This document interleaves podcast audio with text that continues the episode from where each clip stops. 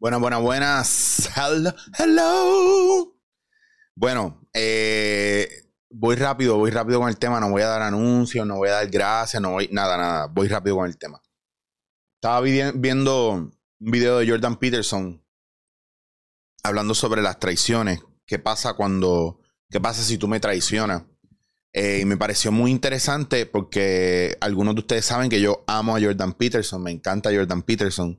Eh, si a usted no le gusta Jordan Peterson, no tengo ningún problema con usted y no me interesa bajo ninguna circunstancia que usted me convenza porque es bueno, porque es malo, porque es esto, porque es lo otro. No me importa él como persona, no lo conozco, me importa lo que dice y cómo eso me toca a mí. Esa es mi responsabilidad.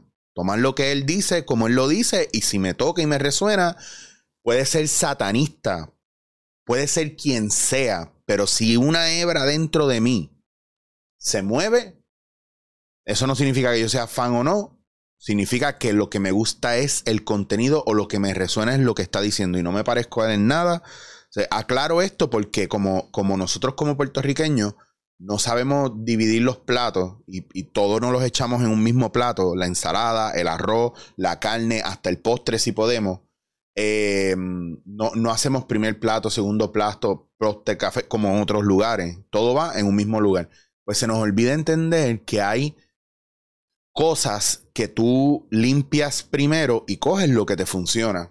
En el caso de Jordan Peterson, me gusta el tipo como persona y como lo he visto expresándose en presentaciones y todo, no lo conozco a nivel personal, pero tocó un tema que yo creo que todos nosotros lo hemos vivido y es qué pasa cuando te traicionan. ¿Qué pasa cuando usted me traiciona a mí? Y es un video bien interesante, bien corto. Yo lo puse en mi Instagram. Si no lo ven por ahí, yo les aseguro que les va a aparecer en Jordan Peterson Society o Jordan Peterson. Por ahí está.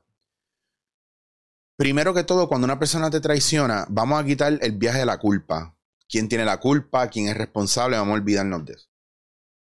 Vamos a pensar en qué está pasando conmigo cuando eso pasa. Primero que todo, cuando alguien me traiciona, es que yo lo tengo que ver diferente. No hay forma que yo lo siga viendo como la misma persona y más si es un amigo. Automáticamente mi percepción de esa persona desde el tiempo que nos conocemos va a cambiar toda la, información que yo fui recopilando, todo lo que se fue ganando en el proceso o todo lo que fue formando nuestra, nuestro, nuestra relación, va a cambiar. ¿Por? Porque a lo mejor hay banderillas rojas en el camino, pero uno aprende a bregar con ellas pero de repente chocó o pasó una línea de tus límites o de, tu, de tus convicciones o de, o de, tu trabajo, ¿verdad? Más moral o de tu manera de ver la vida más profunda, no de toda la vida, sino de tu proceso de crecimiento, porque es que una persona me... Yo me puedo sentir traicionado ahora por como yo soy ahora, pero si me lo hubieran hecho hace 20 años atrás, yo no, hubiera, yo no me hubiera atrevido a decir nada. Entonces, ahora, en la etapa en la que tú estés, cuando una persona te traiciona, lo primero que va a pasar es que tú vas a ver a esa persona diferente, no hay otra. Esa persona no va a ser igual para ti. Te puedes molestar, te puedes sentir mal, lo que sea. Pero lo que importa es que veas y entiendas que no solamente vas a ver diferente a la persona, es que esto eh, lo que provoca en ti es mirar o lo que debería provocar en ti es mirar cómo estás llevando tus relaciones y cómo estás dando, qué espacio le estás dando a la gente para llegar a ti y qué límites estás poniendo. Y si ese tipo de actitudes te los estás llevando a otras relaciones. Yo conozco gente que para ellos el mundo, que no, no entienden qué les pasa, que el mundo no los quiere, la gente no los quiere, los abandonan, los dejan mal, los tiran y no se hacen cargo de sí mismos. Entonces, como perro, ¿se acuerdan cuando yo les hablé del perro lastimado, tratando de rescatar el perro que estaba lastimado y que te venía y te mordía y te mordía porque tenía tanto trauma y tanto dolor que no confiaba en ningún humano? Pues así hay mucha gente por ahí. ¿Y qué pasa? Que hay gente que no sabe valorar o validar las cosas buenas y, y como no se creen merecedores, pues terminan como las ratas, comen lo que puedan comer de ahí y lo demás lo destruyen. Porque quien no ha construido nada, no respeta lo de los demás y lo destruye, no le da igual. Entonces yo creo que eso es una cosa bien, bien importante para mirar en esto de cómo nos sentimos cuando nos traicionan, pero sobre todo yo sé que la pregunta es, pero mira, Chicho, ¿qué hago cuando me traicionen? Hermano, bregar con eso. Y cuando digo bregar con eso es mirarlo, observarlo, pero no desde lo que te hizo la otra persona, porque eso va a ser un torturador en tu cabeza, pero uff.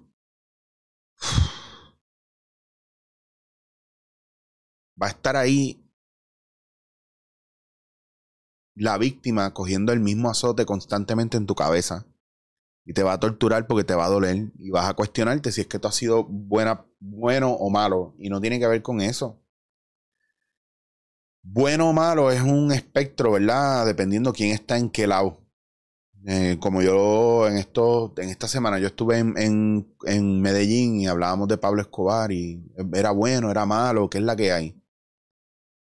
Para la mayoría del mundo era un tipo malo, nefasto, era un asesino, era un traficante, era un déspota, era un hijo de puta. Pero para mucha gente que ayudó era Dios. Entonces, depende de donde usted esté, te va a decir si es bueno o malo. Depende cómo fue el intercambio que usted recibió a cambio. Si usted recibió plata o si recibió plomo, pues ahí usted sabe. Pues eso, eso es lo que, así es que nosotros medimos nuestra relación con los demás. Y a veces pensamos que el canje por la lealtad, ¿verdad? Que tenemos con, con estas personas que nos traicionan o nosotros podemos ser los que traicionamos porque no sabemos manejar los límites de los demás. Porque a lo mejor estamos en un estado narcisista, egocéntrico, mezquino, donde, donde creemos que somos víctimas y somos perpetradores. Hay gente que, bueno, yo se lo he dicho aquí 20 mil veces, no hay peor perpetrador que una víctima con derecho. Y cuando una persona, una persona que, que primero que es víctima, o se siente víctima, o actúa como víctima, pobrecito de mí, mira lo que me pasa en la vida, todo el mundo me hace esto, todo el mundo me hace lo otro, pues yo tengo derecho a. Y ahí empiezan la transgresión, o ahí empieza la, la, la, el pasar ciertos límites. Y la pregunta es qué usted va a hacer al respecto. Porque para colmo, estas personas que parecerían ser los más débiles, se vuelven los más fuertes porque tienen poder sobre nosotros. Entonces, mira, ya no se mueve. Eh, entonces tienen poder sobre nosotros porque decimos, uy, es que yo no quiero decirle nada porque no quiero lastimarle. ¿No quieres qué? Lastimarle. Pero ¿y dónde están tus emociones? Lo que te está haciendo a ti. Ah, bueno, pero, pero, y ahí empieza la cuestión. Entonces no son débiles, nada. Débiles somos nosotros que y, cobardes o, estamos pillados que no nos atrevemos a decir un carajo. Entonces es un poco para, para ver eso, cómo la traición de una persona te hace reflexionar o te debería hacer reflexionar en cómo estás manejando el entorno, qué personas estás permitiendo entrar a tu círculo y cuán fácil se te puede hacer quitar o poner gente de tu círculo eh, y, mirar, ¿verdad? basado en tu, en, tu experiencia, si eres tú, ¿verdad? El que, el que estás llevando eso a otros círculos o a otras relaciones. Entonces, bien importante mirarlo, porque aquí no se trata de quién es más hijo de puta que el otro. Aquí se trata de ver, ok, ya este me hizo esto, esta me hizo esto, pasan las relaciones. ¿Qué hago yo ahora? Yo acompaño mucha gente que tengo que soltar porque yo te dejo una vez que tú me hables de cómo los demás te hacen daño a ti. Yo te lo permito una vez. Pero si de ahí en adelante cuando tú vuelves, volvemos a lo mismo, yo te tengo que soltar, porque es que no estás haciendo tu trabajo. Por eso es que yo, es bien importante en el acompañamiento tener un, un, terapeuta, porque esto no se trata de los demás. Los demás son como son y tú no los puedes cambiar. Tú eres el que tienes que trabajar contigo. Hay gente que, que, que necesita que, que les den atención y si no lo consiguen se vuelven locos porque ellos mismos no saben manejarlo. Y yo creo que todos pasamos por eso algún momento, como en, cuando somos pequeños nos pasa mucho. Entonces es la, son las etapas, la niña es la etapa más egoísta y nefasta. Los dos años es la etapa más visceral, nefasta y egoísta de la historia de un ser humano. El niño lo quiere todo, no importa lo que pase, y descubre la violencia y pasan un montón de cosas a los dos años. Entonces no tiene un filtro. Eso es bien importante mirar en momentos donde sentimos que nos traicionan, por qué pasa eso, cómo pasa eso y cuál es la visión que nosotros tenemos de nosotros y de los demás. Y tener mucho cuidado si no estamos idealizando y no estamos metiendo cosas donde no van. Entonces esa parte creo que era bien importante para mí hacer esa, esta cápsula corta solamente para decirles eso y dejarles saber que el próximo episodio tienen que verlo porque se me dio por fin con René Monclova, que para mí es uno de mis actores, mis referentes más importantes en Puerto Rico, no porque haya venido, sino porque es una persona que de verdad yo toda la vida hubiese querido entrevistar o trabajar con él. No se me dio nunca, o todavía no se me ha dado como yo hubiese querido.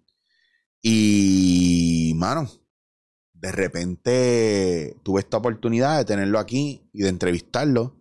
Y creo que fue una entrevista muy chévere. Es corta, digo que es corta porque no duró la hora que usualmente duraría. Con él podríamos estar tres horas, pero solo tuvimos 40 minutos. Pero está chévere y van a sacar una obra de teatro que es de Broadway. Se la trajeron para acá con elenco local y todo. O sea, el libreto lo tradujo Johanna Rosalí de inglés a español.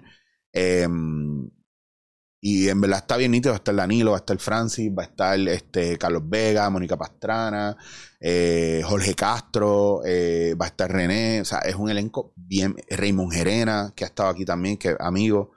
Eh, de verdad, va a estar en Caguas y va a estar en Santurce. Deberían verlo ahora en marzo. Véanla, por favor, vayan. Si usted puede ir, vaya. Porque está bien, bien nítida esa pieza. Entonces, es bien importante también que apoyemos, ¿verdad? Bueno, deja que ustedes vean el podcast. Ustedes se van a dar cuenta de lo que está pasando en Puerto Rico. Así que nada. Gracias nuevamente por su atención. Los quiero mucho. Aunque. Nada, los quiero mucho.